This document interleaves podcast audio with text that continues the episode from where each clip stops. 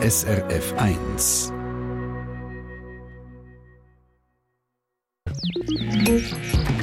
SRF 1 Ratgeber Garten.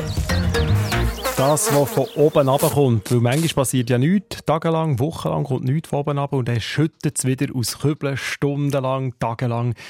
Für die Natur und natürlich auch für uns Menschen wahnsinnig wichtig, das, was da von oben kommt, das Cold Water. Und ebenso wichtig ist es zu wissen, wie viel das da kommt. Vor allem, wenn man einen Garten oder einen Balkon mit verschiedensten Pflanzen hat. Und darum empfiehlt uns Gartenexpertin Silvia Meister ein Regenmesser. Silvia hat einen und sie ist mir jetzt aus Fullenbach im Kanton Solothurn zugeschaltet. Das ist gerade neben Rotrist. Silvia, du hast gemessen vor ein paar Minuten. Wie viel Liter Wasser sind eigentlich diese Woche bei dir oben runtergekommen? Ja, vom Montagmorgen bis heute Morgen sind das 45 Liter Wasser pro Quadratmeter gewesen. Und das entspricht viereinhalb Gießkannen voll Wasser pro Quadratmeter. Und so Anfangswoche hat ja der Wetterbericht Mittwoch, Donnerstag und Freitag Regen vorausgesagt. Aber am Mittwoch, als ich geschaut habe, hat es eben nicht geregnet. Und das finde ich eben spannend, oder? Weil für den Wetterbericht ist das Voraussagen von Regen das Schwierigste, was es gibt. Und wenn man selber ein Regenmesser im Garten hat, dann sieht man wirklich, was real, was denn da wirklich ist, was passiert und wie viel Regen das wirklich abkommt. Sag doch schnell, wie sieht so ein Regenmesser aus? Ist das so eine, ich mir das vor wie eine Art Trichter? Ich habe noch nie einen gesehen. Ja, ganz genau. Es ist ein Gefäß, das oben breiter ist als unten. Oben tropft der Regen rein und dort, wo es schmaler ist, dort hat es eine Skala.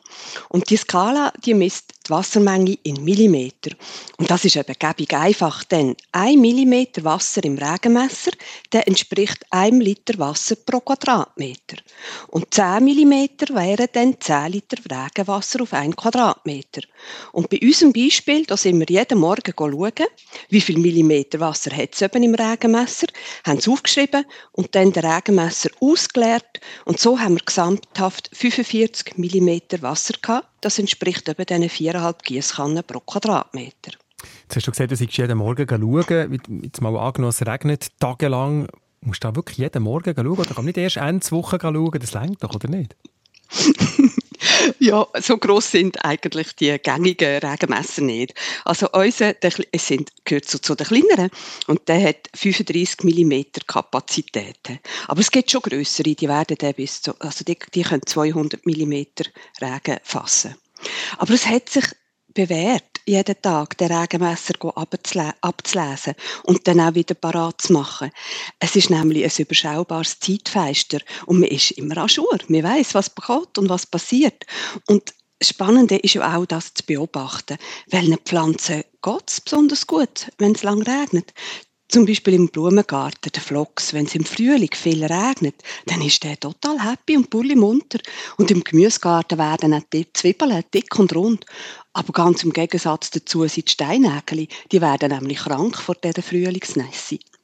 Und wenn man eben immer wieder einen Spaziergang durch den Garten macht, den Regenmesser anschaut, dann lernt man Pflanzen besser kennen, auch die im Topf finden. Und man spart dann eben auch Wasser, wenn man weiß, welche Pflanzen brauchen mehr Wasser und welche weniger. Jetzt ist sicher der Standort von so einem Regenmesser noch wichtig, braucht einen bestimmten Platz. Ich nehme jetzt mal an, unter einem Dach ist ein Fellenplatz oder auf dem Balkon, auf dem Deckten. Aber sag doch schnell etwas zum Standort. Ja, es ist eben gäbig, wenn er an einem Ort steht, wo man gut herkommt. Also am Weg oder beim Sitzplatz.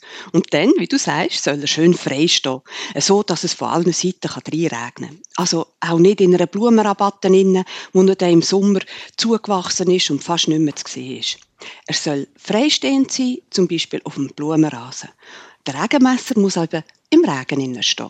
Bei ihm gilt das Sprichwort nicht, Regen macht schön, der ist schon schön auf die Welt gekommen. muss ich beim Aufstellen vom Regenmesser auf etwas Bestimmtes schauen, dass er auch wirklich gut funktioniert und richtig anzeigt? Ja, äh, der Regenmesser muss gerade stehen. Und das sieht man gut. Der obere, breitere Teil muss eben schön gerade ausgerichtet sein, so schön horizontal, damit der Regen wirklich von oben und dann von der Seite reinfällt. Und bei der Höhe soll es einfach praktisch sein. Wenn der Regenmesser auf, auf einem Meter Höhe steht, dann kann man die Regenmenge gut ablesen und das Gefäß gäbig wegnehmen, das Wasser ausleeren und wieder montieren. Ja, das ist noch ein wichtiger Tipp. Ich hätte nicht im Geist, vor dem geistigen Auge einen Boden neu mit aber man kann ja wirklich auf einen Meter Höhe rauf tun, in einem Stab, oder dort festmachen, dann muss man sich nicht immer bücken. Ja, ganz genau.